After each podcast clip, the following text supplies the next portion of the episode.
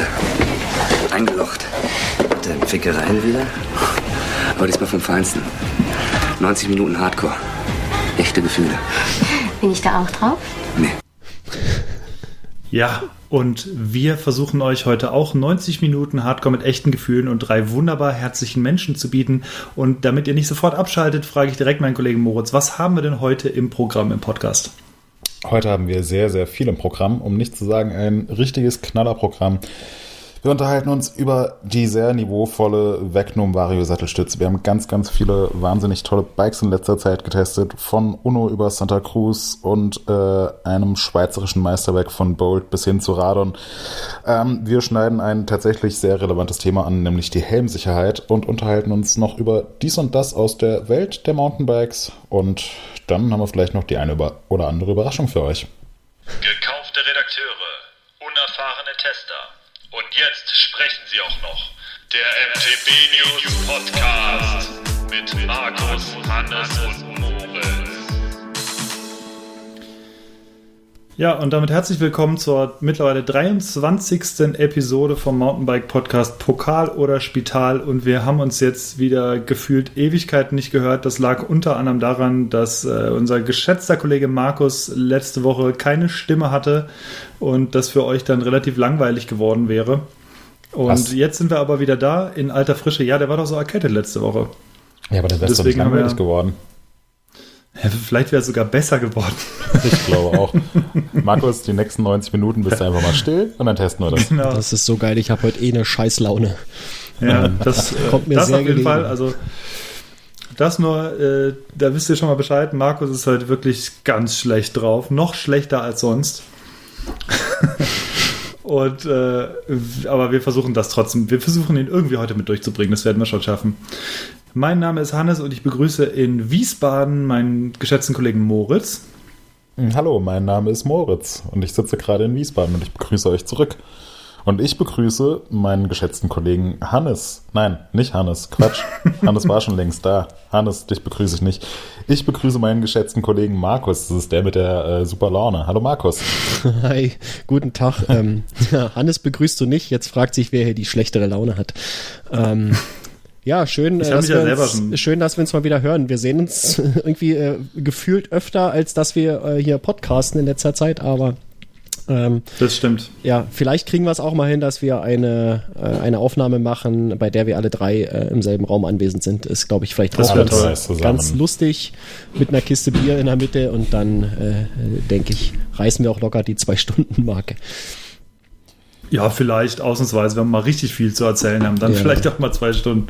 Ja, wenn vielleicht auch sonst sind wir immer sehr schnell fertig. Wenn es äh, hinten raus keine Termine gibt oder so, dann wäre das, glaube ich, äh, auch in der Vergangenheit öfter kein Problem gewesen. Ja. Ja, Jungs, bevor wir anfangen, wir würden, äh, wir haben natürlich wieder ein Getränk zur Hand. Ich fange direkt mal an. Ich habe, ich, wir waren gestern im Trinkgut in Detmold und da gibt es sehr viele bayerische und äh, fränkische, man muss es ja ein bisschen separieren, mhm. äh, Bierspezialitäten. Und ich habe mir einen Weißenohr Kloster Spezial Klostersud gekauft. In, äh, das ist ein bernsteinfarbenes Bier und es klang einfach, es sah, äh, einfach, äh, sah irgendwie interessant aus und deswegen habe ich das mal mitgebracht. Das habe ich gestern Abend verkostet und äh, werden nachher dazu meinen Senf dazugeben und jetzt aktuell trinke ich eine Mio Mio Cola ersatzweise. Was aus, trinkt ihr denn heute? Aus eben jener Brauerei gibt es übrigens einen Cannabis Club. Wusstest du das? Das ist auch ein Bier. Äh, von dieser weißen, nee. weiße Noah. Ist das wieder so ein Nord, äh, so, so, so ein Nerd-Getränk? Äh, keine Ahnung, ich kenne es nicht. Ich sehe es nur gerade auf der, ich sehe es nur gerade auf der Website, äh, ah. weil ich ja den Link rausgesucht habe für die hm. Shownotes. Der Klostersuch, da ist er. Ähm, ich trinke heute ähm, einen Kaffee aus der aus meiner neuen Lieblingstasse, die ich seit letzter Woche im Besitz habe. Ähm, Bestenseer Klostersud. Ja, die hat mir der Hannes geschenkt, ähm, der hier auch gerade ah. zugegen ist. Und auf dieser Tasse steht drauf, ähm, Kampmann, der potente Verkehrspartner. Und äh, wer meinen Lieblingsfilm äh, kennt, der weiß, ähm, wo das herkommt, was das bedeutet und äh, versteht auch sofort, warum das die beste Tasse der Welt ist. Vielen Dank, Hannes, dafür nochmal. Sehr gerne. Ähm, am letzten Samstag habe ich mein Bier schon getrunken, was ich hier vorstellen möchte heute. Ähm, dabei handelt es sich um einen Ratsherrn Matrosenschluck, ähm, ja, ein IPA. Ähm, genau, erzähle ich da nachher da, davon, äh, wie es geschmeckt hat und äh, was es ist. Und ähm, dann bleibt jetzt der Moritz. Was hast denn du dir heute aufgemacht? Ich habe heute kein Bier. Ähm, ich habe einen, äh, einen Smoothie mit Chiasamen, Geschmacksrichtung Orange Mango von Das passt ja zu meiner Laune, go. Ja. ja, komm, wieso?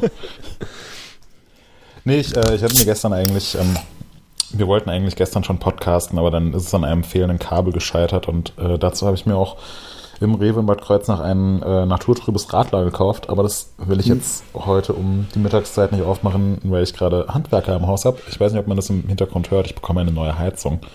Und ähm, ja, die Ehre gebührt es mir nicht, äh, alleine jetzt ein Bier zu trinken, deswegen habe ich darauf verzichtet. Ich habe Nachher äh, sitzen da vier Leute bei dir ums Mikro. alle Hallo. gut, alle gut oh, gelaunt. moin. Geil. Also so, also so einen Kasten Paderborner mitgebracht. äh, apropos Heizungsmonteur, der war tatsächlich heute Vormittag auch hier und ähm, nachdem er dann hier oben, der hat hier die Heizung auch, hat irgendwo ein Ventil ausgetauscht und hat dann die Whiskys hier im Schrank gesehen und dann haben wir uns ein bisschen über Getränke unterhalten, unter anderem auch über Bier und ich habe ihm dann tatsächlich ein, äh, ein Pale Ale äh, von Emilienbier mitgebracht, was ich noch hier hatte. Weil er sonst immer, ja, Bier und so, da findet er auch immer so spannende Sachen und so. Ich so, ja, hier, nimm das mal mit, trink das mal. Ich bin mal gespannt, äh, was er dazu sagt, wenn Dann er das er- nächste Mal wieder da ist. Dann sieht er die Sache auch gleich viel entspannter. Genau. Cool. Ja, gut. Wir haben ein bisschen Feedback bekommen, Markus. Was hatten wir denn für Feedback? Ähm, ja, äh, eine ganze Menge. Wir hatten ja gefragt, äh, wir hatten euch gefragt nach Wünschen für Interviewgäste. Ähm, die solltet ihr uns in die Kommentare schreiben. Habt das gemacht. Wir haben diese Wünsche notiert und werden versuchen, ähm, Gelegenheiten zu finden, äh, den Wünschen zu entsprechen und äh, die Leute mal vors Mikrofon zu zerren. Ähm, Hannes ist demnächst unterwegs und äh, hat auch schon Pläne ähm, für, ja, zumindest kurze Interviews. Ähm, das wird sich dann vielleicht schon zur nächsten Episode äh, irgendwie ergeben. Wir werden schauen. Ähm, genau. Äh, lasst uns weiter wissen, äh, wen ihr mal im Interview haben möchtet. Ähm, das, die Frage ist quasi äh, offen. Die äh, könnt ihr jederzeit beantworten, wenn euch jemand einfällt aus der Bike-Branche. Ähm, schreibt uns einfach. Ähm, wir gucken, ob wir es hinbekommen. Ja, ansonsten hat der äh, Enduro geschrieben oder hat gefragt, äh, was eigentlich unser Winterpokalteam so macht. Ähm, die Frage war sehr passend, weil der Winterpokal gerade am letzten Sonntag zu Ende gegangen ist. Ähm, und da muss ich direkt mal den Moritz fragen. Wir hatten dich ja gebeten, dass du äh, bei uns im Team mitmachst. Äh, wie war denn deine Winterpokalsaison so? Ja, war super. Ja, in welchem Team bist du denn schlussendlich gelandet? Äh, ich glaube, im besten oder im zweitbesten. Ach so, ja, wie immer. Wann hat denn der Winterpokal angefangen? ja, genau, du bist raus. Nee, nee, sag mal, sag mal, wann hat denn der Winterpokal angefangen? letzten äh, 30. letzter Oktober äh, Sonntag, also mit der Zeitumstellung Stimmt. hat er begonnen und mit der Zeitumstellung hat er auch wieder äh, geendet. Ja, und ich habe mir Mitte Oktober den Innenmeniskus gerissen, bin Anfang Dezember operiert worden und das hat drei Monate gedauert, bis ich überhaupt wieder mich normal fortbewegen konnte. Lieber Markus, wie soll ich da an einem Winterpokal teilnehmen? Naja, du Soll bist ich ja in meine der letzten Gesundheit Zeit für zumindest dich- ganz schön viel gefahren schon wieder. Und ähm, Ja, ja, ja, das ist richtig. dabei sein ist alles. naja, Ja. du in der Ja, nächsten ich- Saison ich- ich kommst geb's- du uns nicht ich so einfach zu. davon. Ja, genau. Ich gebe zu, ich Tom hätte in du letzter vielleicht Zeit sogar meine... eingeholt. Ja, der ist aber auch völlig on fire. Na, da bin ich mir nicht sicher, weil Tom, äh, Tom ist relativ, hat relativ viel äh, gemacht, aber der hat irgendwann aufgehört Nie einzutragen. eingetragen. Ja, Ja, stimmt. ähm, das, äh, wenn Tom eingetragen hätte, ich glaube, dass der wäre äh, an mich wahrscheinlich sogar rangekommen von der Zeit. ja, das glaube ich auch. Denn ich habe äh, ganz schön geschwächelt in den, sagen wir mal, letzten zwei Monaten. Das, äh, ja, das war sieht man auch sehr deutlich. unterirdisch. Ähm, Auch ich habe geschwächelt, aber trotzdem hat es irgendwie bei dir noch viel mehr dann. Eben, Nur ja. Tobi, der Tobi, der am Anfang der Saison immer sagt, ich bin dieses, die Saison ganz viel weg, ich Ja. werde kaum zum Fahren kommen, äh, hat unser Team mal wieder gerockt und ist Erster geworden. Grüße an Tobi. ganz, Ja, ganz Grüße an Tobi. Glückwunsch. Wir überlegen, ob wir dich nächstes Jahr äh, nochmal mit reinnehmen ins Team. Naja, er sorgt immerhin halt für Punkte, das ja, muss das man stimmt auch mal schon. sagen. Das stimmt schon. Ich Ja. äh, bin auch sehr froh. Ja, äh, genau. Und zur eigentlichen Frage, was macht das Winterpokal-Team? Also, wir sind in unserem MTB News Team, was genauso heißt, ähm, sind wir vier Leute gewesen, Tobi, ich, Markus und Thomas und wir sind auch insgesamt auf dem Team-Ranking ähm, 200, ähm, 243 sind wir gelandet und äh, 626 Einheiten haben wir gemacht, Gesamtpunkte 1543 und wir haben zusammen 463 Stunden und 43 Minuten Sport gemacht. Ähm, genau, also insgesamt gar nicht so verkehrt, aber trotzdem darf man äh, nicht vergessen, dass 242 Teams vor uns sind. äh, also da ist noch äh, Raum nach oben, auf jeden, äh, Luft nach oben auf jeden Fall. Ja. Hast du denn dein selbstgestecktes Ziel erreicht, Hannes? Nein. Ah, ich Ähm, ich, hatte, nicht. Ich hatte ein sehr ambitioniertes Ziel mit 550 Punkten. Das habe ich einmal geschafft.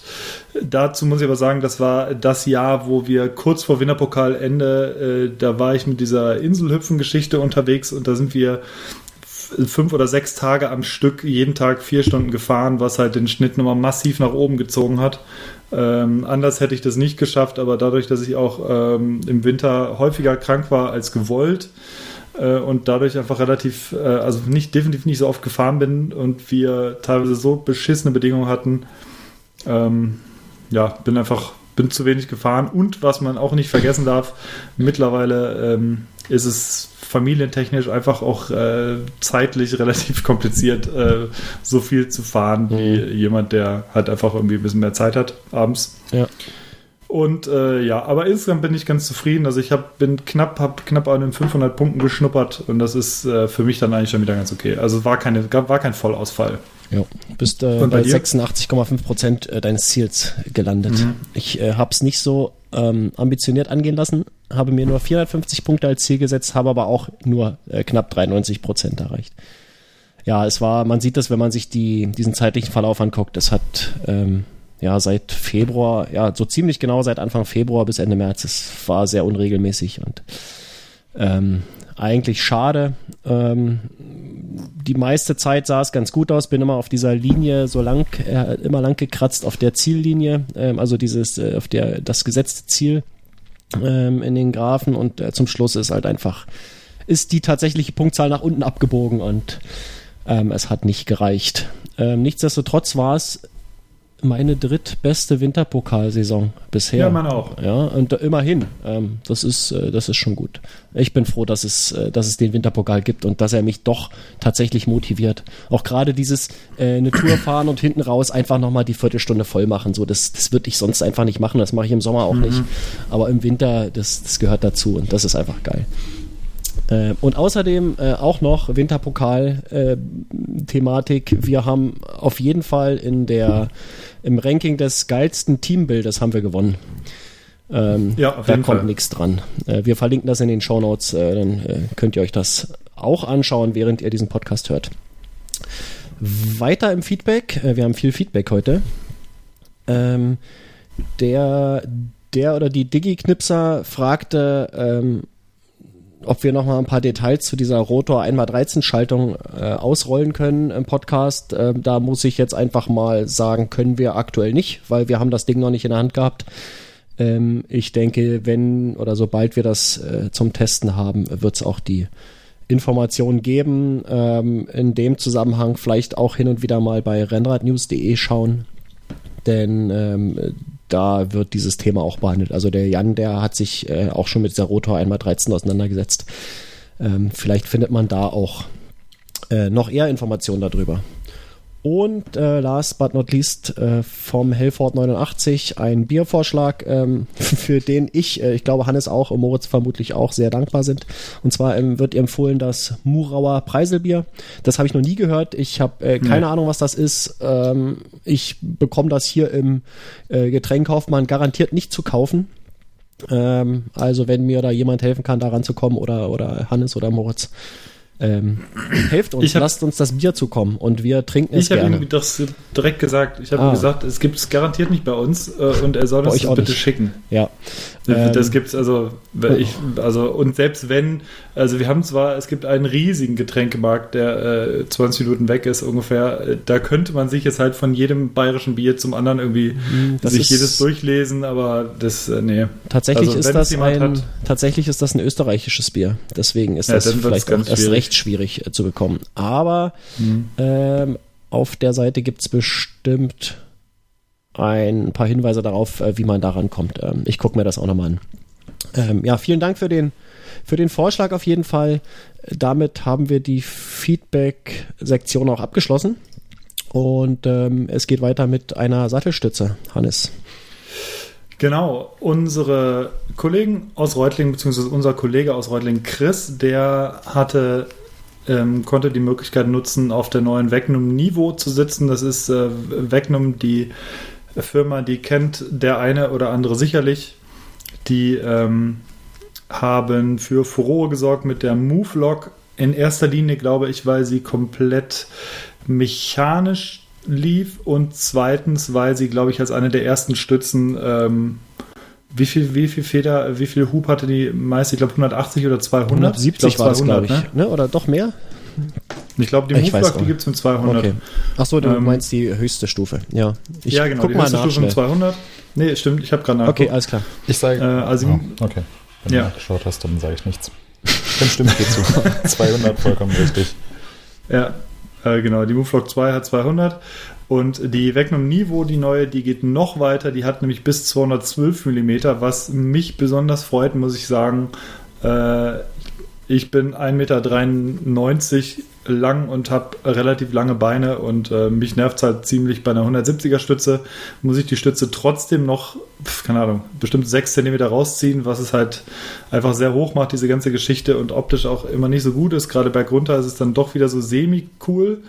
Und deswegen ähm, freue ich mich schon, die demnächst irgendwann hoffentlich mal fahren zu können.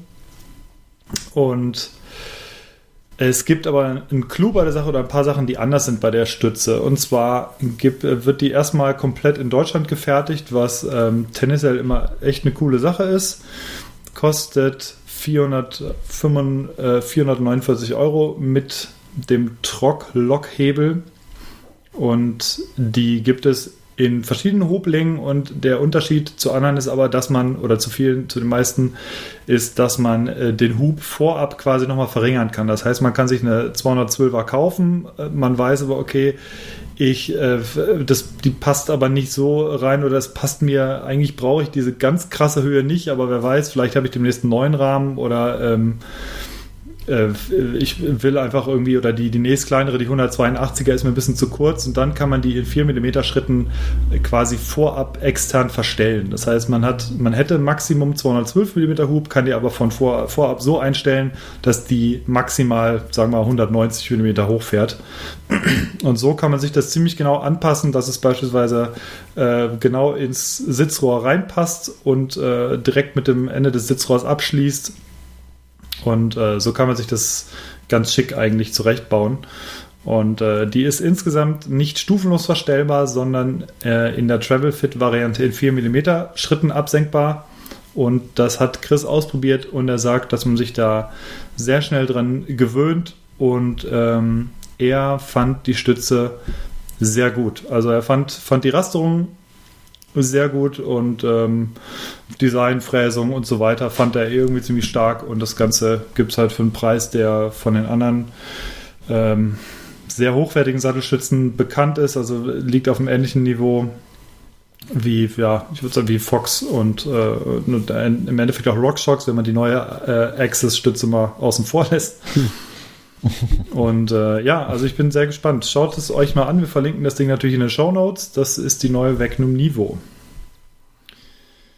Ja, habt ihr Probleme mit zu hohen Sattelstützen oder habt ihr da eigentlich, äh, seid ihr mit 170 oder so ausreichend bedient? Ich habe prinzipiell Probleme mit so hohen Sattelstützen, denn ich habe keine verstellbare Sattelstütze. Okay, stimmt. So, jetzt kann er, das, da kann er nichts mehr zu sagen. Jetzt Fehlen mir ehrlich gesagt die Worte.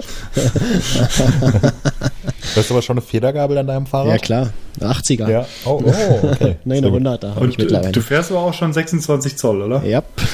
Ja. Und ich habe Bestimmt noch ich 24. hab, äh, Schnellspannachsen, keine, keine Steckachsen. Noch Ah, was? die guten. Ja. Ja. Nee, also ich fahre eigentlich immer, ähm, um deine Frage zu beantworten, ob ich ein äh, Problem mit der Sattelstützenhöhe habe. Dem Hast du ein Verstellbereich. Problem? Oder? Ähm, du ein Problem oder was? nicht. Geh weiter. Äh, ja. Jetzt mal hier kurz äh, ein paar Minuten, paar Minuten Kontenance bitte. Ich möchte mich konzentrieren.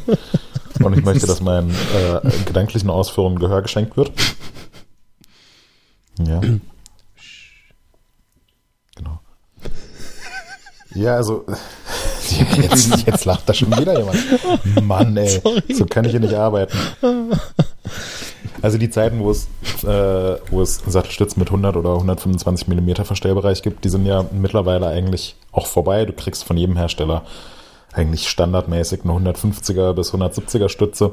Auch an den meisten Serienrädern sind mittlerweile Sattelstützen mit ausreichend Verstellbereich verbaut. Deswegen habe ich eigentlich kein Problem damit. Das einzige Problem, was ich teilweise noch habe, sind, sind sehr hohe äh, Sitzrohre.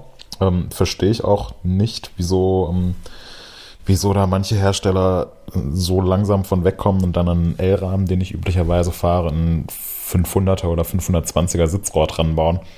Weil dann mhm. wird's, also dann muss ich im Prinzip eine 125er Stütze fahren, um auf meine äh, ideale Sitzhöhe zu kommen. Und dann ist der Sattel aber, wenn's, gerade wenn es steiler wird, nicht weit genug aus dem Weg.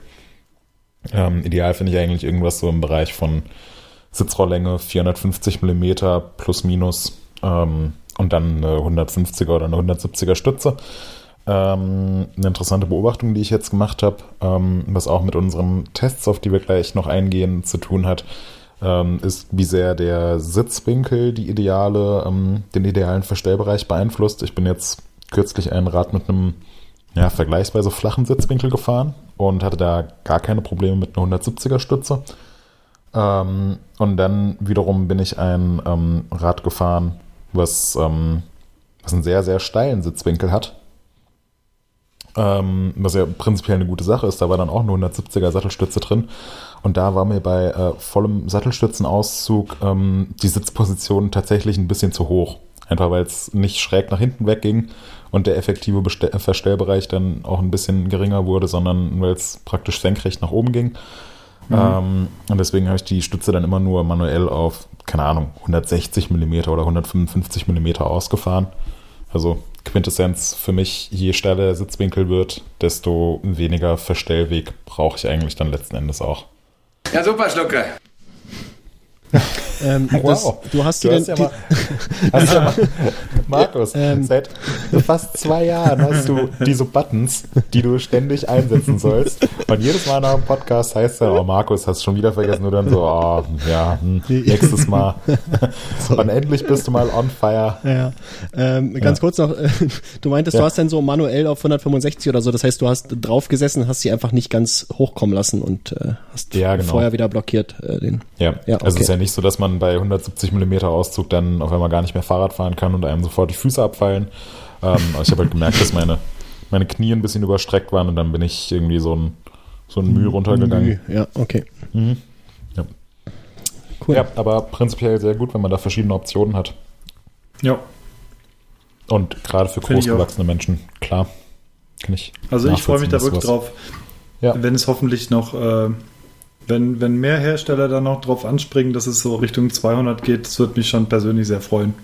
Es, es macht doch generell so einen riesigen Unterschied, dass es jetzt endlich die Vario-Sattelstützen gibt. Also, wenn ich mir mhm. überlege, vor, vor zehn Jahren oder wie man in Brandenburg äh, es auch heute jetzt. noch macht. ja. Ähm, Nee, also, dass du dann immer am Trail oben angehalten hast, also bist du erst hochgekurbelt, hast dann oben angehalten, hattest irgendeinen mhm. tollen, besonders leichten Schnellspanner, hast dann den Sattel manuell runtergemacht, aber im Prinzip so Trail-Segmente, wo es bergab geht und dann auch mal ein Gegenanstieg dabei ist oder so, äh, konnte man schon fahren, aber es hat irgendwie bei weitem nicht so viel Spaß gemacht.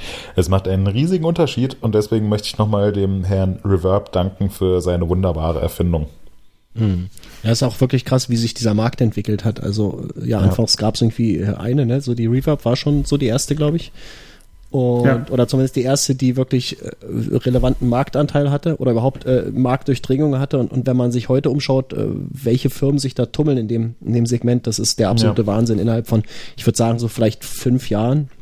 Ähm, ein mhm. unfassbares Wachstum. Äh, ja, ganz großartig. Und äh, ist auch einer der Sachen, die ähm, wahrscheinlich vergleichbar mit Einfachschaltung vom Impact äh, sind, äh, was so die, äh, den praktischen Nutzen angeht. Und Ähm, das kann man nur gutheißen. Und ich denke, es dauert nicht lang, bis auch äh, viele weitere Hersteller denn äh, 200 plus Millimeter im Angebot haben. Ja. Ja. Das lässt Moritz, ja keiner auf sich sitzen. So. Moritz, jetzt hatten wir ziemlich viele Bikes in letzter Zeit im Test und ähm, Neuheiten und ähm, du warst in vielen dieser Tests federführend beziehungsweise warst mit beteiligt und hast viel die Fotos gemacht und hast die Fahreindrücke mitbekommen. Was gab es denn da in letzter Zeit? Genau, also es ging, äh, seit wir uns das letzte Mal hier unterhalten haben, sind jetzt drei Wochen vergangen und in der Zeit hat sich tatsächlich einiges getan. Äh, nicht nur waren wir in Spanien und haben da ähm, acht der heißesten Trailbikes getestet, äh, sondern es sind parallel auch noch diverse Tests erschienen von Bikes, die wir ja jetzt so in den letzten Wochen und Monaten getestet haben. Ähm, das war zum einen das Radon Slide Trail, was unsere Kollegen Jens und Chris aus Reutlingen ähm, ausgiebigst getestet haben. Ähm, ist ein sehr, sehr spannendes Trailbike von Radon.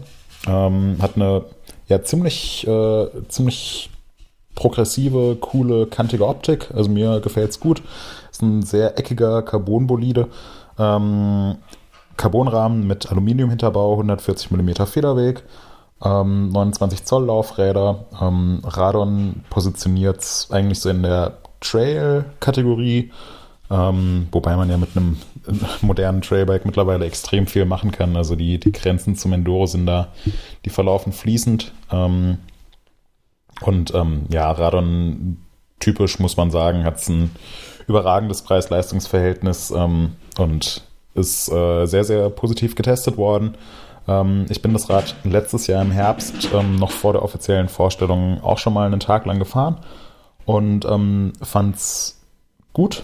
Ähm, habe allerdings noch nicht so das ideale Setup damals gefunden ähm, und das hat sich so ein bisschen mit den, mit den Testeindrücken gedeckt, dass man ja sich einfach mit dem, mit dem Hinterbau ein bisschen auseinandersetzen muss und da sein ideales Setup finden muss, so wie es im Prinzip ähm, bei jedem Rad mehr oder weniger notwendig ist. Aber dann ist es, glaube ich, ein, äh, ein Fahrrad, was für sehr, sehr viele Leute eine sehr, sehr gute Wahl wäre. Ähm, ein bisschen exklusiver ist es beim äh, Uno Burn zur Sache Leicht. gegangen. Ähm, ja, dezent exklusiver. Ähm, wer die Marke nicht kennt, äh, Uno kommt aus ähm, Barcelona. Die größte Besonderheit ist wahrscheinlich, dass äh, alle Rahmen von Uno auf 50 Stück pro Jahr limitiert sind, weil sie per Hand in Barcelona laminiert werden. Also wirklich jeder einzelne ähm, Arbeitsschritt wird bei Uno in Barcelona durchgeführt unter fairen Arbeitsbedingungen mit, äh, mit coolen Löhnen und einer tollen Arbeitsatmosphäre. Also eigentlich genau das, was man, was man eigentlich haben möchte. Ähm, es ist eine, ein sehr, sehr spannendes Unternehmen. Und die Räder, die ähm, Uno in Barcelona baut, die finde ich persönlich auch extrem schick. Ähm, In einer Größe.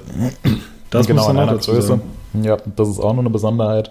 Es gibt jedes Rad nur in einer Größe, was laut äh, Firmenchef äh, Cesar Rojo, der äh, auch so ein paar Erfolge im Downhill World Cup und bei Weltmeisterschaften vorzuweisen hat und unter anderem auch die Forward Geometry von Montraka entwickelt hat.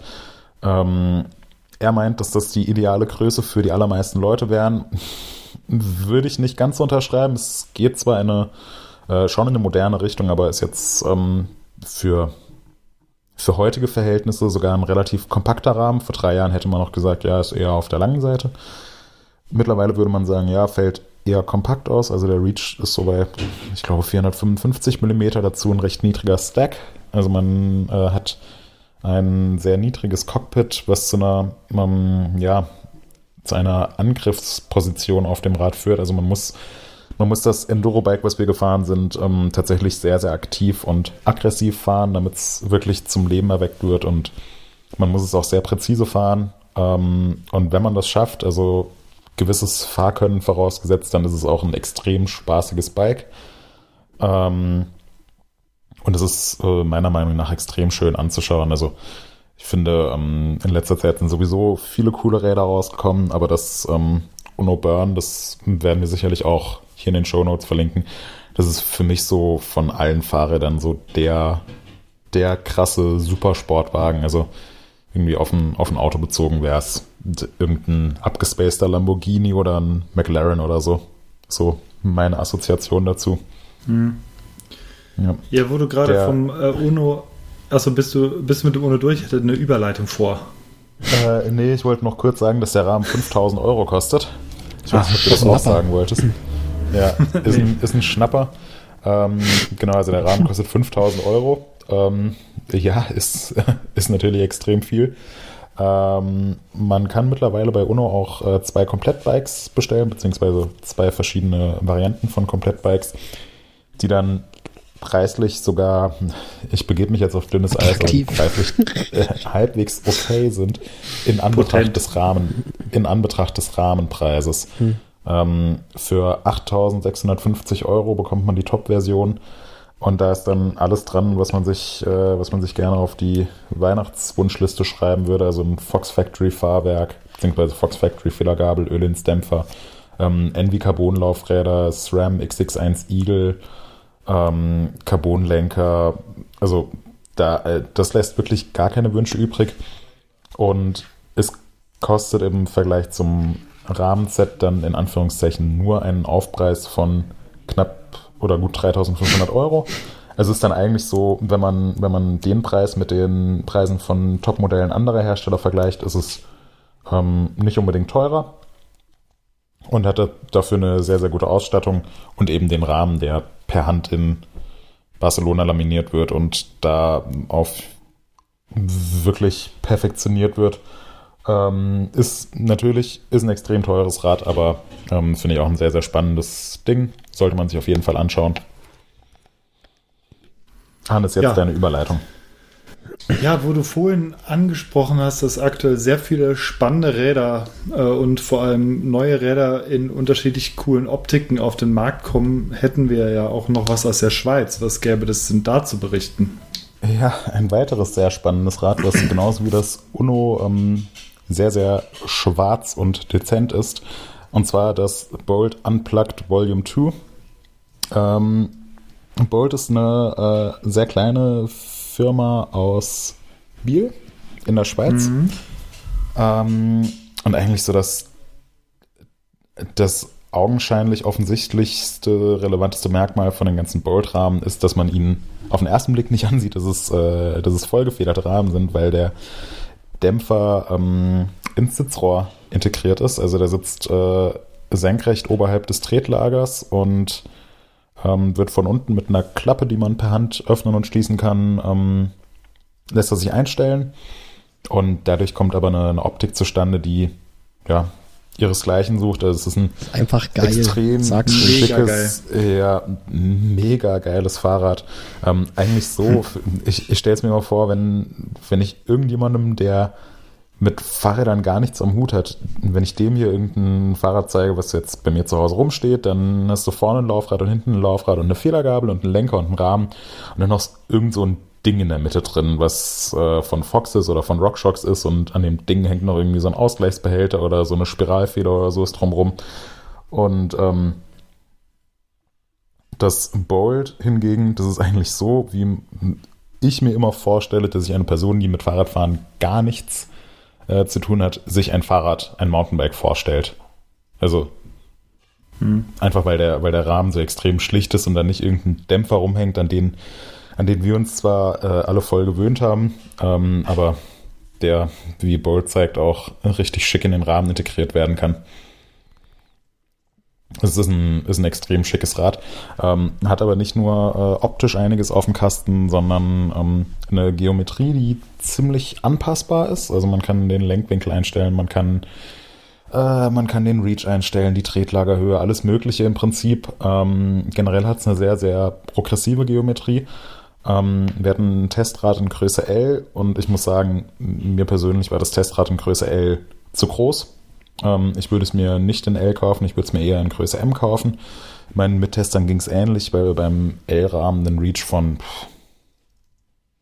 ungefähr 510 mm hatten. Mhm. Dazu, einen, äh, dazu einen ordentlichen Stack.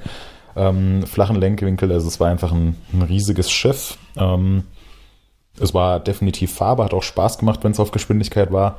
Ähm, in engen Kurven brauchte man einfach eine richtig gute Fahrtechnik, um das äh, schnell um die Kurve zu bewegen. Da waren kompaktere Fahrräder definitiv im Vorteil. Ähm, bergauf ging es extrem gut, weil es einen sehr steilen Sitzwinkel hatte und der Hinterbau ähm, sehr, sehr aktiv geblieben ist, ohne irgendwie zusammenzusacken unter Last oder so. Ähm, und gerade bei höheren Geschwindigkeiten, wir sind unter anderem in Spanien auf diversen EWS-Stages gefahren, ähm, obwohl es nur 150 mm Federweg hinten hat, ist es einfach durch alles durchmarschiert und war die absolute Endgegnermaschine.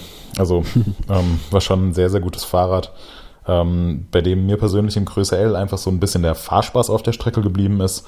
Ähm, in Größe M wäre es sicherlich für mich persönlich eine Ecke spaßiger, aber insgesamt ein ähm, extrem faszinierendes Rad. Was dafür, dass es von einer sehr kleinen schweizerischen Firma kommt und auf deren Website komplett bis hin zur Anzahl der Volumenspacer im Dämpfer und der äh, Lenkerbreite konfiguriert werden kann, ähm, auch eigentlich ziemlich fair bepreist ist. Ja, ist echt ähm, auch optisch definitiv eins meiner Favoriten. Gefahren bin ich selber noch nicht, aber optisch Knaller. Auf jeden Fall. Ja. Und ja. dann hätten wir noch ein, ein viertes sehr spannendes Bike im Bunde. Und zwar äh, den, der, die das äh, Santa Cruz Megatower. Ich sage jetzt einfach der Megatower. Das Megatower. Der, der Megatower ist der Nachfolger vom Santa Cruz Hightower. Ähm, Hannes, möchtest du kurz äh, dozieren über den Megatower?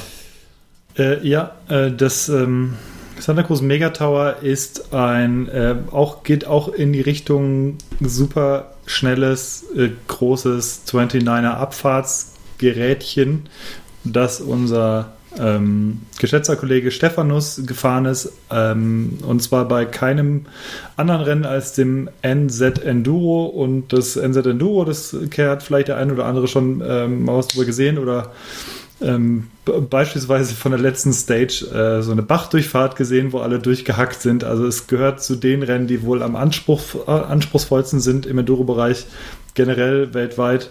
Und ähm, da wurde unter anderem dieses äh, Megatower ausgefahren.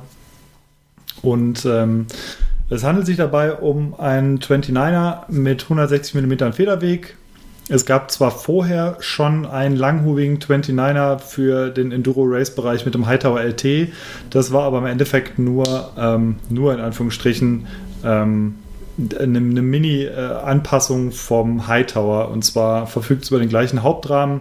Ähm, da ging es primär, glaube ich, um eine andere Wippe und äh, um einen leicht modifizierten Hinterbau und um dadurch mehr Federweg zu generieren. Ähm, das Megatower ist eine komplette Neuentwicklung und hat auch den ähnlichen Hinterbau jetzt, der schon bekannt ist, unter anderem vom Bronson und vom V10, ähm, wo der äh, wo der Dämpfer ähm, horizontal nahe, nahe des Tretlagers liegt. Und das, äh, das Rad sieht wirklich, also äh, insgesamt sieht es wirklich bolidiger aus. Also richtig irgendwie, sieht schon sehr downhillig aus, finde ich, einfach optisch. Also definitiv anders als die Hightower-Räder. Und ähm, ja, verfügt über die Besonderheiten, äh, die, man, ähm, die man sonst so kennt. Also es ist halt ein VPP. Äh, VPP-Hinterbau mit unten äh, angesteuerten Dämpfer, 160 mm, verfügbar in fünf Größen und ähm, Allerdings nur als Carbon-Variante auch. Also ähm, ich weiß nicht, ob Santa Cruz vielleicht irgendwann eine Alu-Variante nachschiebt. In dem Fall gibt es nur die äh, Carbon-Variante, diese aber in den bekannten äh, zwei Varianten. Es gibt eine C- und eine CC-Variante, die unterscheiden sich hinsichtlich äh, Gewicht und, äh, und Preis. Und ähm, Stephanus ist die CC-Variante gefahren, also die edelste Variante, und er war, glaube ich, ganz schön begeistert. Er äh, ist, und das ist definitiv schon mal ein Erfolg, heile durch das Rennen gekommen, ohne allzu krasse Stürze. Äh, und das muss man bei dem NZ Enduro-Rennen, was trocken schon eine Ansage ist, äh, es war halt klitschnass die drei Tage dort. Ähm, das muss man erstmal schaffen. Ich weiß nicht, also ich, ich wäre es, glaube ich, nicht mitgefahren, äh, weil es einfach ganz schön krass ist.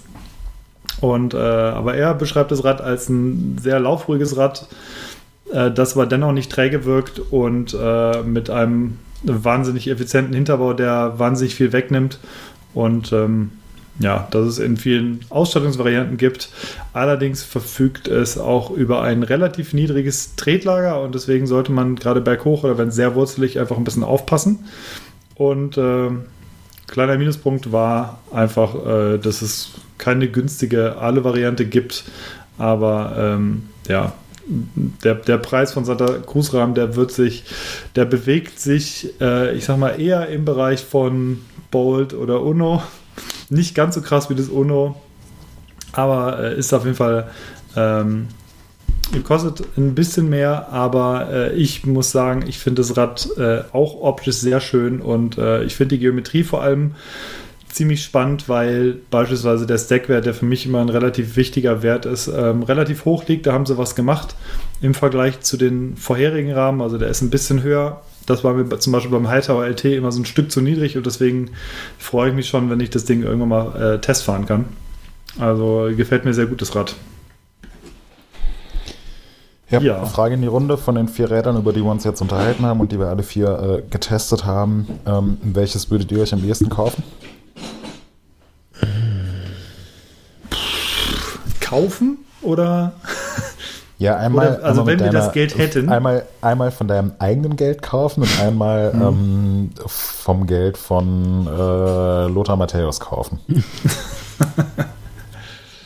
ähm, ich glaube, von meinem eigenen Geld würde ich mir das Radon kaufen. ja, ich auch. Äh, weil es am ehesten, am ehesten in den Geldbeutel einfach passt, was, äh, was ja nicht schlecht ist, sondern weil man muss ja auch sagen, Radon bietet wahnsinnig viel Fahrrad für den Preis.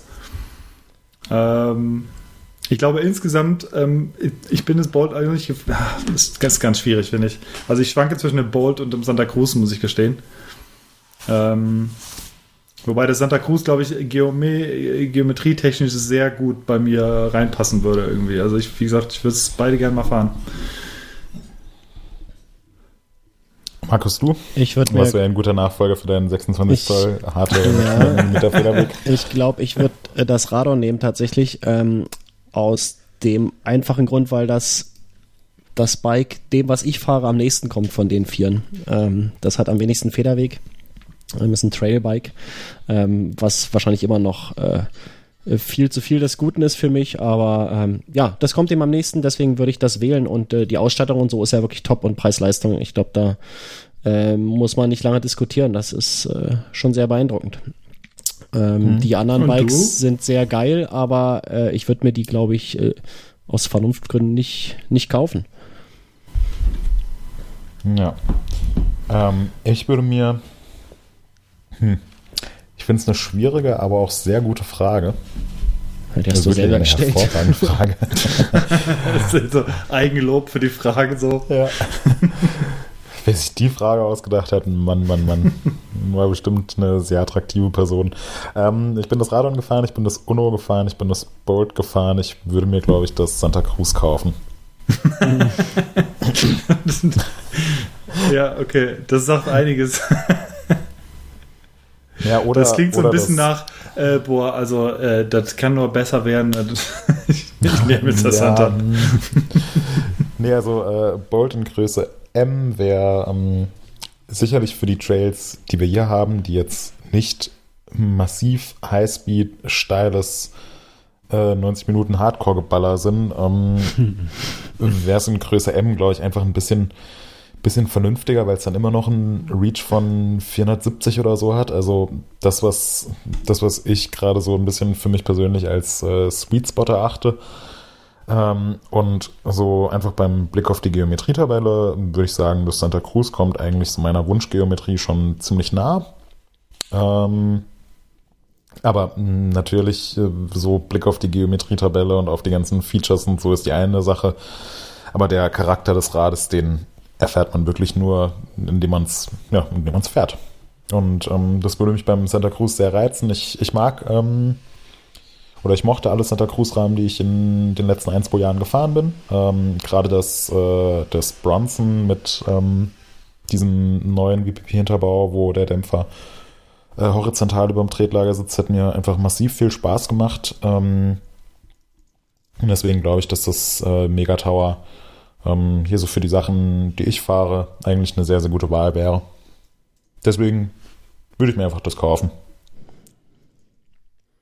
Weil, ja, ihr könnt es euch vielleicht nicht leisten. Aber Und du kaufst dir ja auch jede Woche äh, neue Adapter für dein, äh, für dein MacBook Pro. Ne? ihr kauft euch jede Woche irgendwelche Winkelmessgeräte und Vertikutiermaschinen und alles Mögliche und wundert euch dann, wieso ihr kein Geld für Das einen macht dich total fertig. Man wird dich freuen, was ich nachher aufzuzählen habe. Ja, Kannst du schon mal gespannt sein. Ne? okay. Ähm, Ähm, nächstes Thema. Ja, Markus, eine Sache, die du dir gekauft hast, hast du uns eben gesteckt, ist ein neuer Fahrradhelm. Richtig. Lasst uns, lasst uns mal das Thema Helmsicherheit anschneiden, weil erstens ist es ein extrem relevantes Thema und zweitens gab es jetzt auch in den letzten Wochen ähm, irgendwie auf einen Schlag ganz, ganz viele äh, Neuentwicklungen in diesem Bereich. Kriegen wir die alle noch zusammen? Ja. Ähm, es ging los mit, äh, ich glaube, gestartet ist Bontrager. Also Bontrager in Zusammenarbeit mit Trek und zwar mit dem sogenannten Wave Cell Material, was ähm, rein optisch relativ nah dran war an der Choroid, Choro- Choroid Technologie, Choroid. die unter anderem Ja. Choroid äh, Technologie, die unter anderem Endura und Smith ähm, bekannt gemacht haben äh, quietschegrün und anstelle von Schaumstoff im Helm drin. Und äh, Bontrager sagt, dass diese Wave Cell, Wave Cell Techno äh, das ist, ähm, es ist kein Schaumstoff, sondern es ist so ein ähm, flexibles, gummiartiges Material, was äh, stattdessen unterm Helm sitzt. Ich glaube, mit einer ganz leichten Schaumstoffschicht noch drüber. Und ähm, die sagen, dass dieses Material insgesamt besser Schläge wegdämpft und auch den Helm ähm, besser komprimiert und vor allem zur Seite dreht als äh, regulärer Schaumstoff und ähm, sagt, dass es, äh, da gibt es eine große Studie zu, diese, ähm, wo diese Helme wohl laut Bontrager, das muss man dazu sagen, am besten abgeschnitten haben.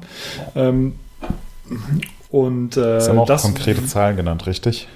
ja, also das ist äh, irgendwie, irgendwie, um, um so und so viel 99. Prozent des Äh, genau, also 99 war es, glaube ich, von nicht, 100 aber, ähm, Personen, doch 99 von 100 Personen irgendwie so. würden einen äh, würden irgendwie weniger Hirnschäden davon tragen. Äh, ich, und dann gab es noch irgendeine Zahl mit 49, ähm, man müsste jetzt nachgucken. Äh, während wir Ja, nachgucken, ich- oder du guckst nach? Ja, ich gucke nach. Ähm, ja. Mm, Ja, während ich nachgucke, kannst du ähm, kannst du weiter erzählen? Ja, ich genau. dachte eigentlich, dass Also, sie, dass ähm, sie kommuniziert hätten, dass sie ähm, ist jetzt völlig aus der Luft gegriffen, aber dass sie das Risiko für eine Gehirnerschütterung um 68 Prozent ähm, verringern würde, wo sich auch einige Hersteller drüber aufgeregt haben. Genau, Ähm, da kommen aber wir nämlich ich direkt finde zum gerade die Info nicht, wo, wo das Ähm. steht, schwarz auf weiß. Ja, äh, Dito und nicht. Äh, es steht hier auf jeden Fall irgendwo. Also was auf jeden Fall in unserem Artikel steht, ist, dass es ähm, dass laut Studien äh, die Wave-Cell-Technologie 99% in 99% aller fahrradtypischen Unfälle eine Gehirnerschütterung verhindern kann. So, und äh, Moritz, sag doch mal, dann gab es nämlich direkt, und jetzt sind wir so ein bisschen im Zickenkrieg. Was ist denn, was ist denn danach passiert? Ähm, danach äh, passiert, also es gab erstmal so ein bisschen Kritik an der, an der Vorgehensweise äh, von Bontrager und WaveCell, ähm, weil die Studie, ähm, die durchgeführt wurde, die die Effektivität der WaveCell-Technologie ähm, nachgewiesen hat, ähm, weil die eben auch von den Leuten, die hinter der Technologie stecken, kofinanziert wurde. Also da war so ein bisschen die Kritik, ja, da vermischen sich jetzt wirtschaftliche Interessen und wissenschaftliche Studien, ähm, wobei die, äh, die Studie, die durchgeführt wurde und die Ergebnisse und so weiter, ähm, auch noch von unabhängigen Leuten reviewed wurde. Also ja, Kritik kann ich so ein bisschen ähm, kann ich so ein bisschen nachvollziehen. Achso, hier finde ich, ähm, ich hier in der äh, in dem Artikel über MIPS ist, ist das drin. Und zwar ähm, MIPS ähm, ist ein System, was aus, ähm, was aus Schweden kommt, ähm, was auch in, in vielen Helmen mittlerweile verwendet wird. Ähm, hat man vielleicht schon gesehen, das ist so ein, so ein, so ein gelber Layer in der Helmschale drin, der zwischen den, ja, zwischen dem EPS-Schaumstoff und ähm, den Polstern sitzt. Und der verdreht sich so leicht, ähm, wenn man, also ist ja, als ob sozusagen der Kopf im Helm ein wenig schwimmend gelagert ist und der soll dafür sorgen, dass Rotationskräfte, die bei einem Sturz entstehen, effektiv abgebaut werden können. Also man hat einerseits die linearen Kräfte, die auftreten, es kommt einfach ein Schlag gegen den Kopf Vielleicht hat man das gerade gehört, ich habe mir gerade gegen den Kopf gehauen. mit der Bierflasche. Ähm, mit, der, mit meinem Smoothie.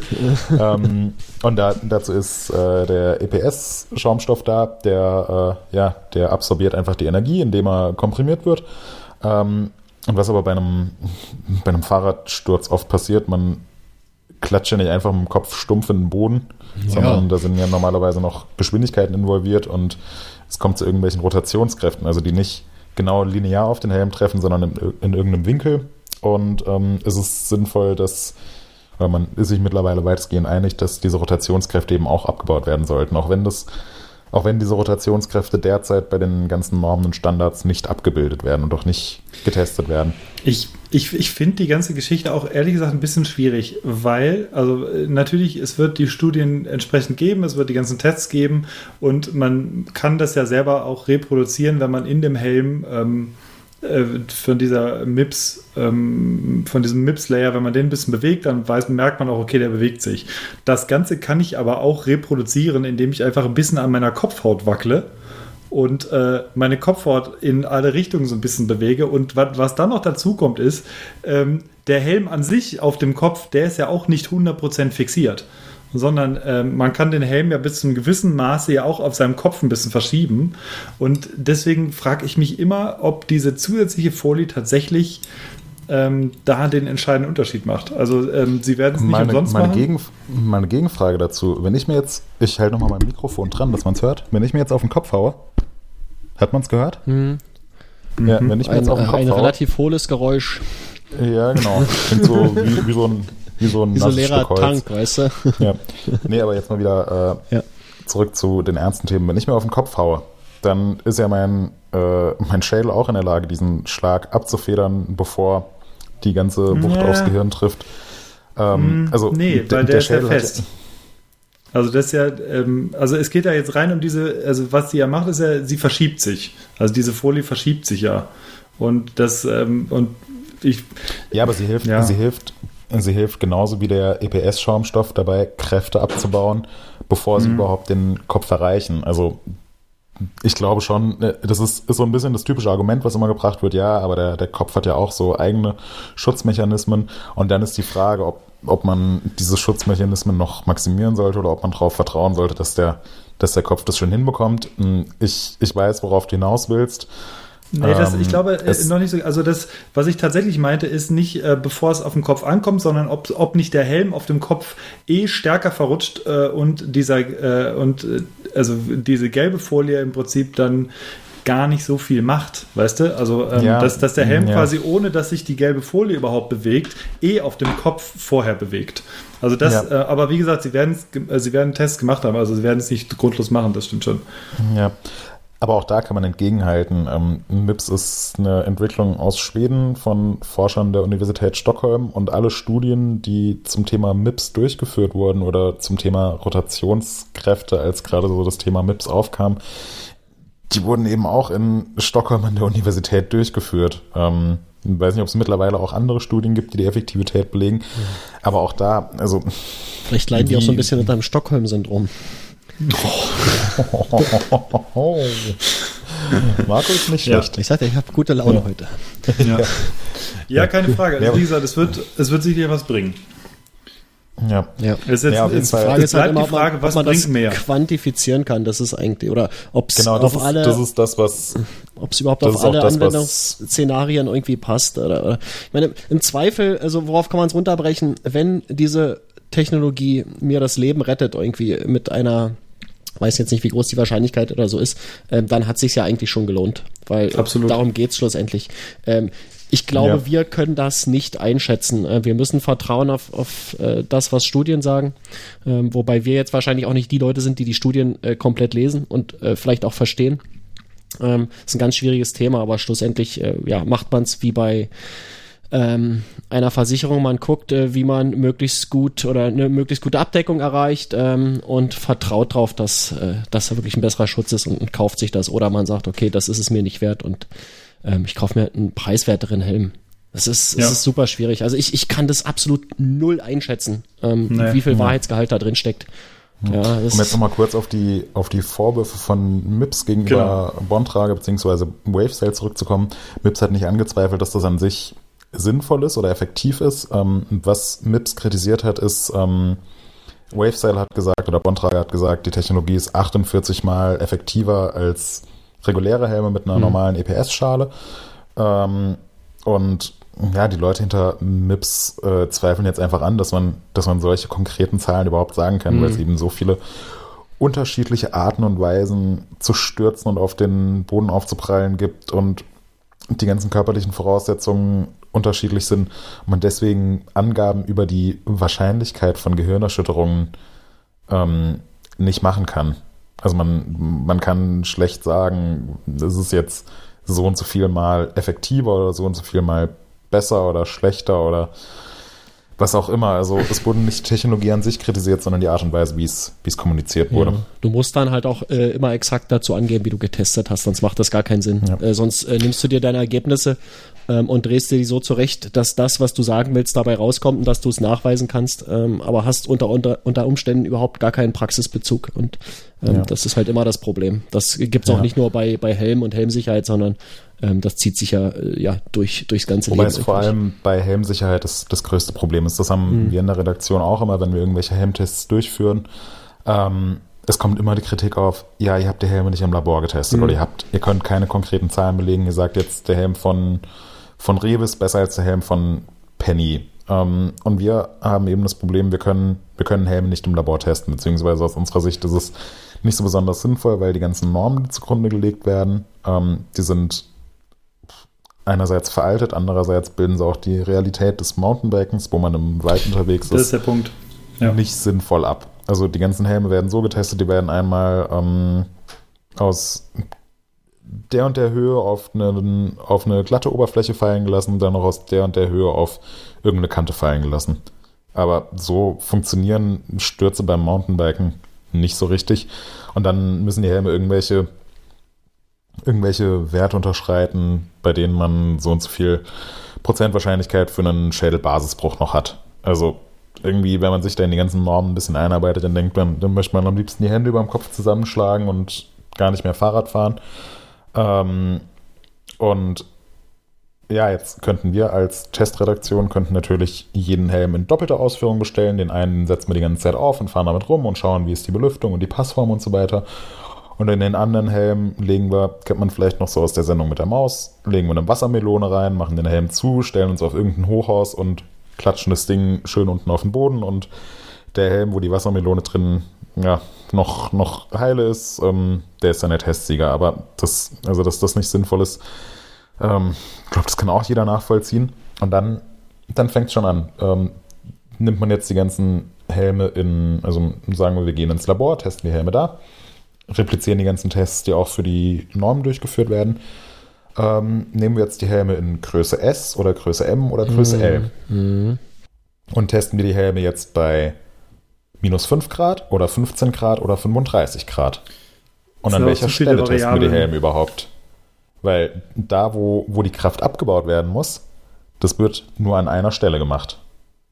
Also wenn es eine Stelle gibt, die irgendwie diese Kraft abbauen kann, dann super, aber wenn du vorne an der Stirn eine Stelle hast, die die Kraft nicht abbauen kann, dann hast du Pech gehabt. Also es, ich glaube, da sind sich tatsächlich alle Helmhersteller, auch wenn sie jetzt untereinander ein bisschen Beef haben, sind sich da einig, dass es dringend notwendig ist, irgendwelche sinnvolleren Tests zu entwickeln und sinnvollere Normen zu entwickeln und insgesamt das Thema Helmsicherheit anzugehen. Aber es ist ein, es ist ein sehr, sehr schwieriges und komplexes Thema. Ähm, dazu, und das vielleicht bringen wir das sogar, ähm, können wir uns da auf MTB jetzt auch nochmal irgendwann das, äh, diskutieren. Ähm, MIPS selber, die gehen da auch ähm, tatsächlich mit, ähm, mit den wichtigen Fragen voran und ähm, die stellen sich oder die fordern auch schon eine Weile einheitliche Prüfnormen, was das angeht. Gerade für den Mountainbike-Bereich wäre es halt wirklich sinnvoll. Und das ist, glaube ich, echt ein schwieriges Thema, ähm, was du auch gesagt hast, was die Normen angeht. Es gibt eigentlich, soweit ich weiß, nur eine wirkliche Prüfnorm, die bestanden werden muss, irgendwie von Helm und die besteht halt ein in Deutschland erhältlicher Helm im, im Baumarkt genauso wie äh, ein Hightech-Helm und äh, den müssen, die müssen ja alle bestehen. Ähm, die müssen was, bestehen, sonst kommen sie nicht in den Verkauf. Genau. Und äh, das ist in Deutschland einfach so geregelt. Und äh, alles, was drüber ist und was eigentlich wichtig wäre, gerade im Mountainbike-Bereich, äh, dazu gibt es halt keine Norm. Und ähm, die müsste tatsächlich eigentlich mal entwickelt werden. Und da hätten, glaube ich, viele Hersteller auch Spaß dran, aber aktuell gibt es so eine Norm halt nicht. Die gibt es im, im Rahmenbereich, beispielsweise gibt es da ja schon verschiedene Normen, die darüber hinausgehen, beispielsweise von hier der, der äh, von EFBE, ähm, den Tri-Test ähm, oder da gibt es noch von anderen Prüfinstituten ähm, verschiedene Tests, die über diese diese Normen hinausgehen und die sagen, pass auf, wenn der Test bestanden wird, dann, äh, dann kann man das Rad auch wirklich im harten Einsatz nutzen. Ähm, ich will keine Werbung jetzt für EFBE machen, aber das ist tatsächlich jetzt der, der erste Begriff, der mir eingefallen ist, dieser Tri-Test, der ähm, da ein bisschen drüber geht. Genau. Äh, verlinken wir auch was zu, denn wir haben, wir waren schon mal bei EFBE und haben diesen Test auch gesehen. Ähm, ja, ganz kurz noch, ähm, es sind nicht nur Bontrager und MIPS, die jetzt so ein bisschen die Diskussion vorangetrieben haben, sondern äh, ein paar Tage danach hat Fox auch noch den neuen Rampage Pro Carbon Helm vorgestellt. Ähm, ein neuer Integralhelm für den Downhill-Einsatz, der ähm, auch ein paar coole Features hat, allen voran ähm, die Fluid Inside Technologie. Ähm, und zwar hat äh, verwendet Fox da kleine Gelpolster im Helm drin, beziehungsweise ja, Gelpolster ist gar nicht mal der, der richtige Begriff, kleine Polster, ähm, die mit äh, Öl gefüllt sind, was eine sehr niedrige Viskosität hat und ähm, was einerseits helfen soll, lineare Kräfte abzubauen, vor allem aber auch helfen soll, diese Rotationskräfte abzubauen. Also dass ja, der Kopf sich auch gegen diese, diese Polster so ein bisschen verdrehen soll. Ähm, also im Prinzip nochmal ein anderer Ansatz, aber letzten Endes wieder das Ziel, Rotationskräfte sollen abgebaut werden. Dazu hat der Helm noch ein äh, magnetisches Visier, ähm, was den Hintergrund hat. Man muss sich vorstellen, wenn man mit einem Vollvisierhelm ähm, stürzt und mit äh, dem Visier irgendwo an einem Stein hängen bleibt, hat man einen relativ langen Hebel. Und wenn das Visier komplett massiv stabil ist und ähm, fest mit dem Helm verbunden ist, dann ja, wird die Kraft irgendwie im blödsten Fall auf den Nacken übertragen. Und da wissen ja alle, dass das eine sehr empfindliche Stelle ist, die teilweise sehr negative Konsequenzen hat, wenn man sich da verletzt. Ähm, deswegen ist, ist das Visier an dem Helm magnetisch. Ähm, geht einfach ab, wenn man einen Schlag von unten drauf bekommt. Ähm, wir bekommen den Helm demnächst zum Testen. Ich werde auch demnächst äh, noch ein Interview mit dem Helmentwickler von Fox durchführen und einfach mal hören, was was der gute Mann zum Thema Helmsicherheit und Technologien und Rotationskräfte und so weiter zu sagen hat. Ähm, weil es ist, ja, es ist, man denkt, es wäre ein recht simples Thema. So, macht doch einfach einen Helm, der sicher ist. Und die ganzen Helmhersteller beschäftigen sich mit nichts anderem. Ähm, es ist super schwierig und ohne die richtigen Tests, gerade in dem Bereich, ähm, ist es, ist es verdammt komplizierter, irgendwas sinnvoll zu kommunizieren oder sinnvoll zu testen. Aber auch hier, genauso wie bei den Sattelstützen, hatten wir es eben auch, es ist an sich eine tolle Sache, dass sich da überhaupt was tut. Also, dass nicht einfach nur der Status quo hingenommen wird und gesagt wird, ja, hier die Normen, die sind, sind noch okay, gibt es seit vielen Jahren, machen wir jetzt einfach so weiter, sondern dass der Hersteller wirklich äh, vorangehen und versuchen durch irgendwelche Innovationen die Produkte zu verbessern ähm, welche der Innovationen sich jetzt durchsetzen werden, keine Ahnung, wird sich zeigen. Aber ähm, alles, was da äh, zu Verbesserungen führt, ist, glaube ich, für uns alle eine super Sache. Absolut. So, ähm, wir switchen mal noch ganz kurz durch unsere News. Wir hatten noch ein paar andere News in letzter Zeit, die über Tests von Bikes und Helme hinausgingen. Ähm, Moritz, unter anderem gab es vor ein paar Wochen die Info, dass äh, Johannes Fischbach zu einem anderen Hersteller wechselt und das hat erstmal ein bisschen für Ratlosigkeit gesorgt. Wir haben ein Interview mit ihm gemacht und ähm, da klärst du das Ganze mit ihm auf. Worum geht's? Ähm, ja, also im Interview berichtet Fischi relativ frei, was dazu geführt hat, dass er jetzt von Radon zu R. Raymond gewechselt ist. Oder A. Raymond oder sagen wir einfach Raymond. Ähm, ist eine bis dato ziemlich unbekannte Marke, ähm, die aber jetzt im Mountainbike und auch im E-Bike-Bereich ordentlich Gas geben will. Ähm, haben einfach verschiedene Faktoren dazu geführt. Ähm, bisschen hatte auch äh, Fischis alter Bekannter Guido Tschuck da seine, seine Finger mit im Spiel. Ähm, ja, und eigentlich im, in unserem Mailkontakt hat äh, Fischi einen sehr, sehr positiven, zuversichtlichen Eindruck gemacht. Er hat jetzt einfach in den letzten Jahren sehr, sehr viel mit Verletzungen zu kämpfen und dann gerade als, als World Cup Racer versucht man irgendwie alles möglichst schnell wieder fit zu werden und das hat bei ihm irgendwie nicht, nicht so 100% funktioniert, was sich dann auch auf Selbstvertrauen ausgewirkt hat und so. Ähm, er ist gerade dabei, wieder richtig fit zu werden, ist auch schon das ein oder andere Rennen in Südamerika mitgefahren auf, seinem, auf den Rädern von seinem neuen Sponsor. Ähm, wird dieses Jahr auch sicherlich wieder beim ein oder anderen World Cup an den Start gehen, aber freut sich auch drauf, irgendwie seine eigenen Ideen und Projekte in die Entwicklung von Fahrrädern mit einzubringen ähm, hat sich auch dazu geäußert, was er vom Thema E-Bikes hält, äh, wieso es ohne Hater langweilig werden würde und ähm, und er hat angekündigt, dass wir wahrscheinlich bald wieder neue Ausgaben von der legendären Zwanni-Wette sehen werden. Freue ich mich sehr drauf. ja. Die Zwanni-Wette. Hätte man, hätte man eigentlich auch nicht gedacht, dass es die deutsche Mountainbike-Welt so nachhaltig prägen würde. ja, ich schon nicht. Aber ich erinnere mich, ich glaube, das Wildeste war, wo er äh, so krass von diesem Haus runtergedroppt ist, vom, oder? Vom Haus doch runtergedroppt, ja. Das Ja. war grandios. Das muss man für 20 Euro erstmal machen. Ja. Ja. Äh, Wir suchen das äh, Video raus und verlinken es in den Show Notes. Es lohnt sich sehr. Ja, definitiv. Gut, dann hattest du noch äh, eine neue Bremse an deinem Rad, lieber Hannes. Erzähl, genau, was ich, hat's damit auf sich? ich bin eine neue Bremse gefahren. Und zwar hatten wir letztens im Office äh, hohen Besuch von äh, Max von SRAM. Und äh, der hat uns äh, exklusiv eine neue Bremse ans Rad geschraubt. Und zwar die neue SRAM G2 und es ist der Nachfolger von der bekannten Bremse oder Bremseserie Guide. Und ähm, die G2 soll aber gar nicht mehr so viel mit der Guide zu tun haben, äh, sondern vielmehr mit der, äh, mit der etwas größeren, äh, mit dem etwas größeren Modell Code, also der Downhill-Bremse und die G2 hat äh, viele Features von der, von der Code übernommen, hat ähm, einen etwas, äh, hat einen etwas steiferen Bremssattel, hat ähm, einen ziemlich identischen Hebel zur Code, sieht optisch ein bisschen anders aus, hat aber da auch die Features übernommen. Und äh, ist genauso wie Guide und Code auch äh, eine Vierkolbenbremse und verfügt unter anderem über neue Bremsbeläge und zwar die Powerbeläge, die nochmal bissiger sein sollen. Und ähm, was sie uns vorher gesagt haben, ja, probiert die Bremse mal aus.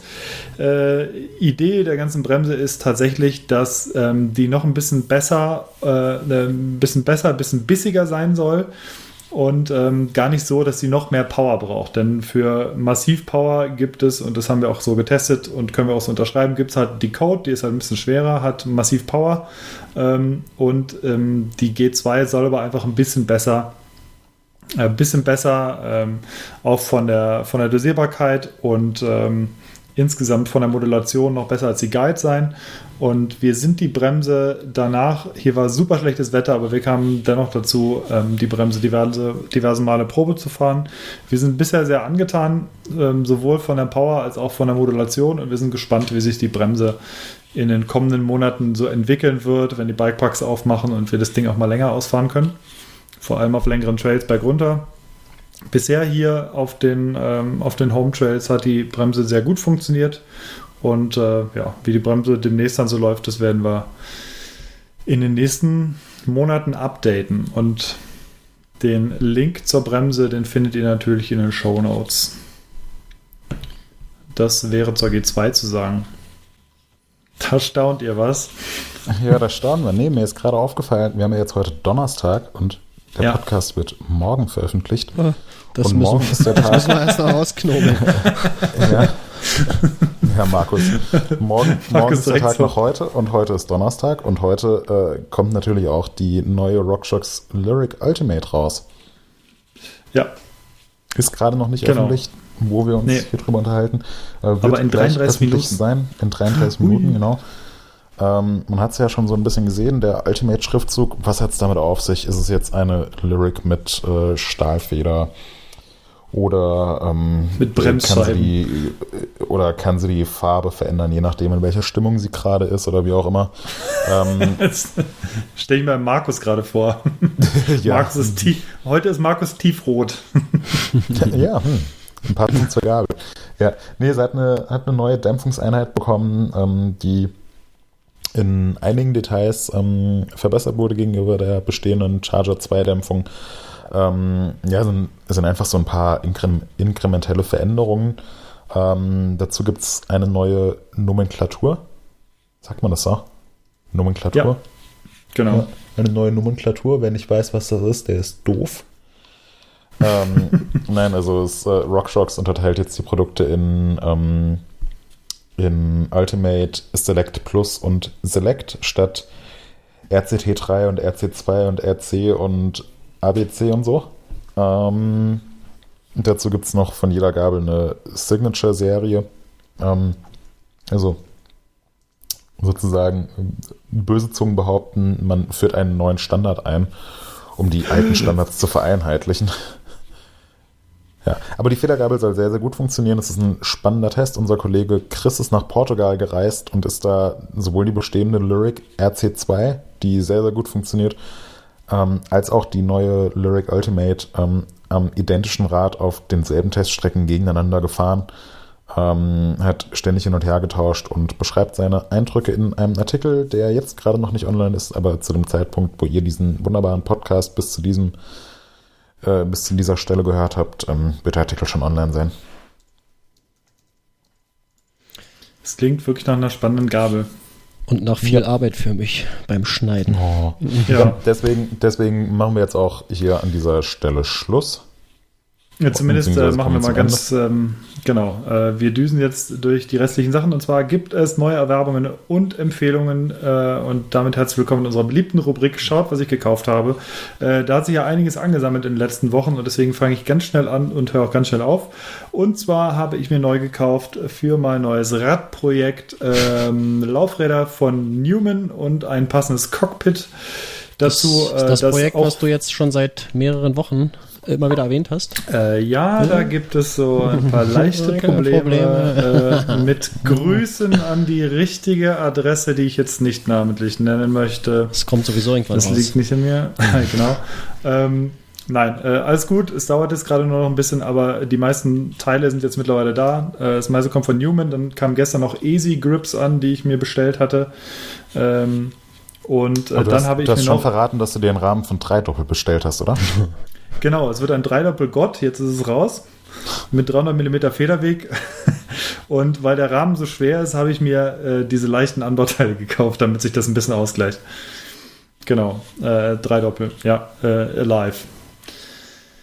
Ähm, und dann habe ich mir ein günstiges Dauerlicht für, äh, ja, für so Fotogeschichten gekauft. Ähm, das Ganze, das sind einfach, äh, ja, sind halt so, so Dinger als Dauerlicht und äh, machen schönes Licht. Und da bin ich mal gespannt. Ich habe es tatsächlich, ich kam noch nicht dazu, die auszupacken. Äh, aber das habe ich mir gekauft für wenig Geld. Und da bin ich mal gespannt, ob das, ob das soweit passt. Ja, das wäre es von mir. Moritz, was hast du dir gekauft? Äh, ich habe mir eigentlich nichts gekauft. Also- Täglich grüßt das Murmeltier. Ja, wie gesagt, ich spare hier aufs, äh, aufs Santa Cruz Megatower. Ja. Nee, ich, also ich habe tatsächlich eben nachgeschaut. Ich war in den letzten drei Wochen wieder viel unterwegs und bin eigentlich gar nicht dazu gekommen, mir irgendwas zu kaufen. Ich habe diverse äh, Parktickets bezahlt. äh, ich weiß nicht, ob man das unter... Und ähm, dann habe ich mir noch neue Schuhe gekauft, aber das will kein Mensch wissen. Und ähm, ich habe mir eben einen äh, wunderbaren USB auf USB-C Adapter gekauft. Für schlanke 25 Euro. Aber immerhin ja, das er kann weiß. Ja. Den kann Ja. ich auch nur empfehlen. Was hast Also, du für Schuhe gekauft? Wir haben bestimmt so Äh, Sneakerheads hier. Ja, ich habe mir äh, Adidas-Schuhe gekauft. Mhm. Äh, Welche? ZX500, Ah, aber keine, keine? Limited. Ah, Nee. okay. Nee, Aber immerhin. Hast du dir auch mal was gekauft? immerhin. Ja. Ja, genau. So, Markus, oder ich nenne ihn nur noch Tim Taylor, den Heimwerkerkönig. Das ist ja Markus, was gibt's bei dir Ich habe mir Neues? mal wieder fahrradspezifische Sachen gekauft.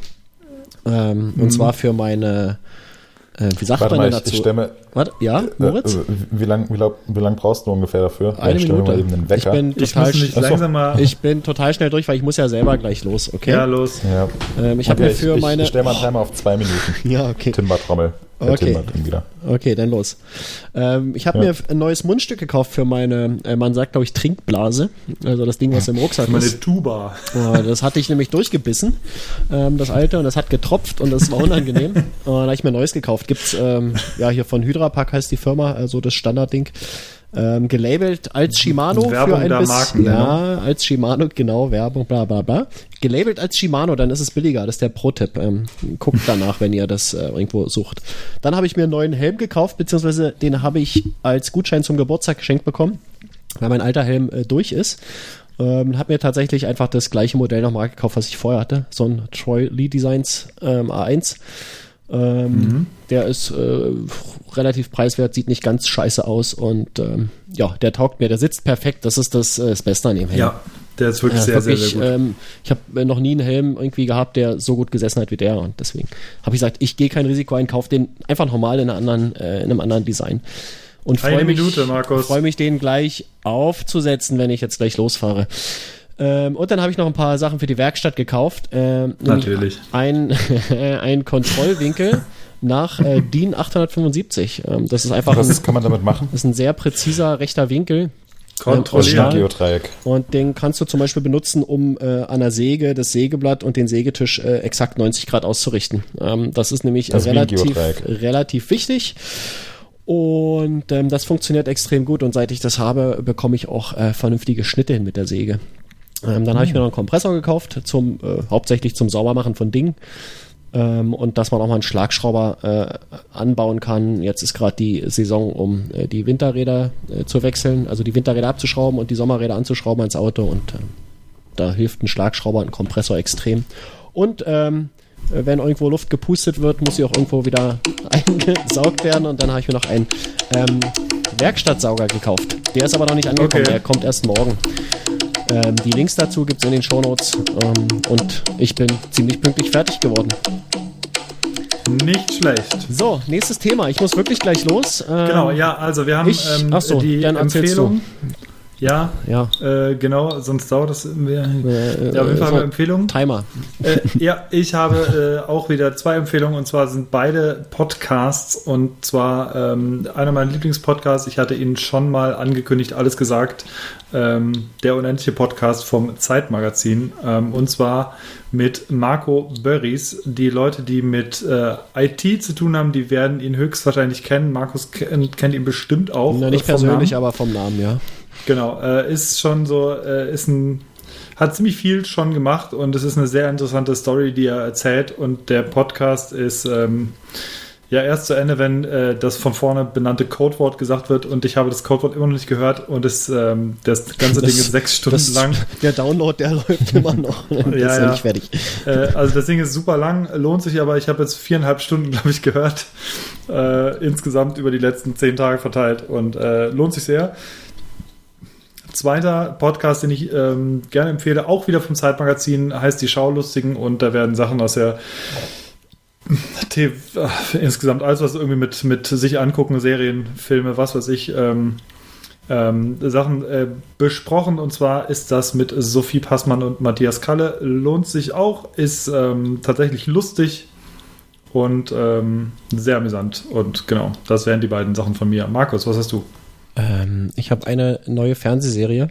Da habe ich allerdings erst eine Folge gesehen, nämlich gestern Abend, aber ich fand die so extrem geil, dass ich denke, das kann ich äh, wirklich empfehlen. Ähm, die müssten sich schon sehr hart anstrengen, äh, um das jetzt noch ähm, ja, äh, in den Boden zu rammen. Und zwar heißt die Serie Wächst, ähm, ist eine britische Serie, ist schon äh, fast zehn Jahre alt jetzt. Ähm, gibt's auf, äh, ja, ich habe es auf Netflix geguckt. Ich denke mal, es ist auch äh, bei anderen Streaming-Anbietern zu finden.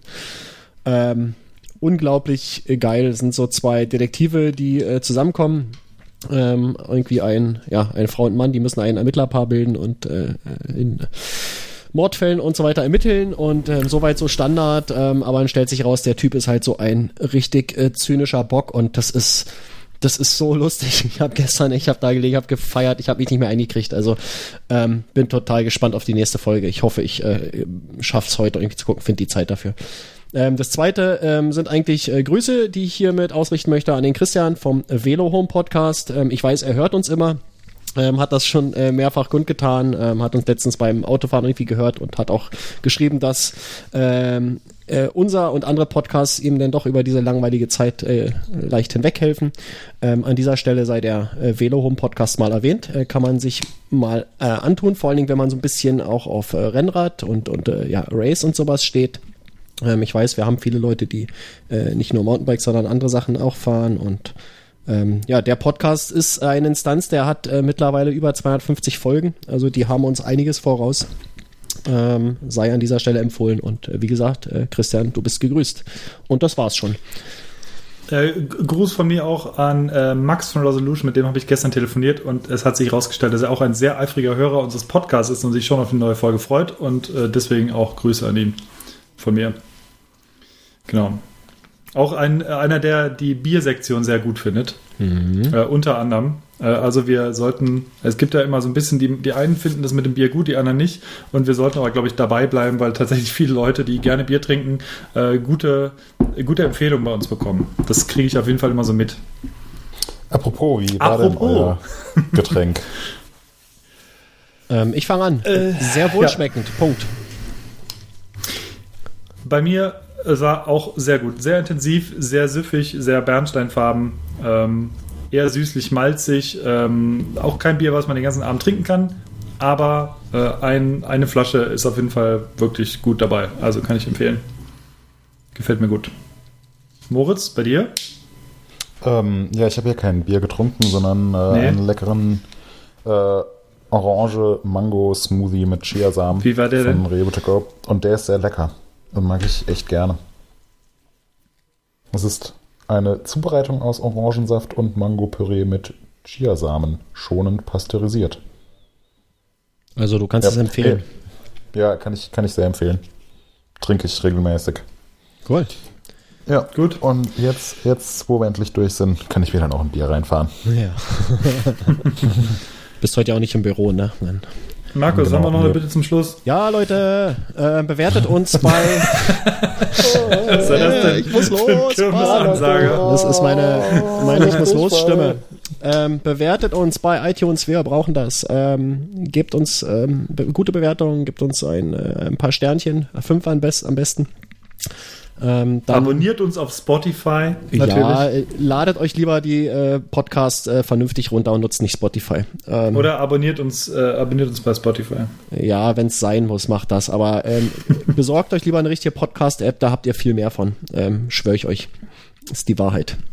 Ähm, bewertet uns bei iTunes. Das hilft uns sehr und äh, wir sind dann motiviert, auch sehr bald die nächste Episode aufzunehmen. Jo, das Genau. wär's schon. Gut. Dann Dann, macht's gut Markus. und bisschen. Viel Spaß beim. Fahrradfahren. Bis, äh, ja, na, ich gehe jetzt nur, ich muss nur das Kind kurz abholen. Die kann heute nicht allein kommen, weil sie ihre Musikinstrument mit hat und das schafft sie nicht zu tragen und äh, wissen schon. Oh. Deswegen habe ich jetzt wirklich Tuba. etwas, genau, der Kesselpauken, die tragen sie nicht von anderen. ähm, Zwei Pauken. ähm, ich freue mich auf die nächste Episode. Ja, ich mich auch. Bis dann. In dem Sinne, macht's gut. Viel Spaß noch. Tschüss. Ciao. Ciao. Ja, einen habe ich noch. Ähm, wo ist er? Da. Ja, alles klar. Tschüss. Bis dann. Ciao. Ciao.